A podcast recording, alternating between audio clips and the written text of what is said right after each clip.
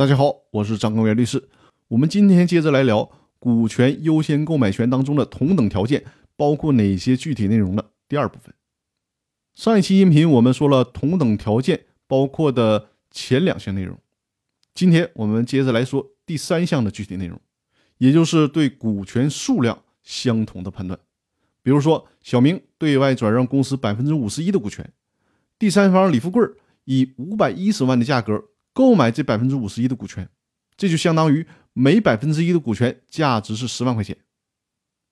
这个时候，公司的另外一个股东隔壁老王跳出来了，说他想以同等的股权价值优先购买其中百分之十的股权，也就是以一百万元购买小明百分之十的股权。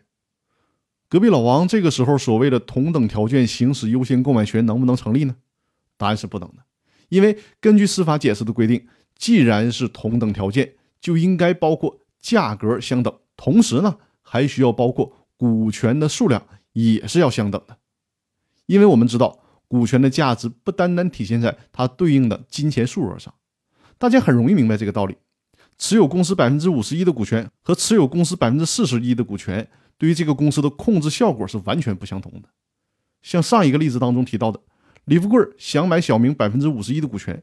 就是看中购买这个股权之后，就会成为这个公司的控股股东，所以说呢，才认可这百分之五十一的股权的整体价值是五百一十万。如果硬性的把这一部分的股权分割，仅剩下百分之四十一的股权，那也就再也实现不了控股的目的了。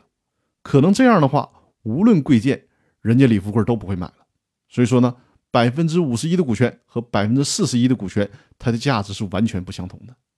因此，司法解释当中明确规定，行使优先购买权的同等条件还包括了股权的数量。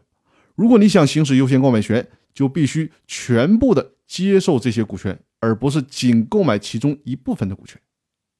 但是也要注意，如果事先在公司章程里面或者是股东协议里面有明确的约定，约定了可以一部分的行使优先购买权，那么法律就需要尊重这种约定。如果事先没有约定，当想要行使优先购买权的时候，就必须针对这一次所转让的全部股权行使优先购买权，而不能挑挑拣拣，只优先购买其中一部分的股权。那好，关于股权优先购买权同等条件具体内容的第二部分，我们今天就分享到这里。第三部分的内容，我们下期继续。谢谢大家。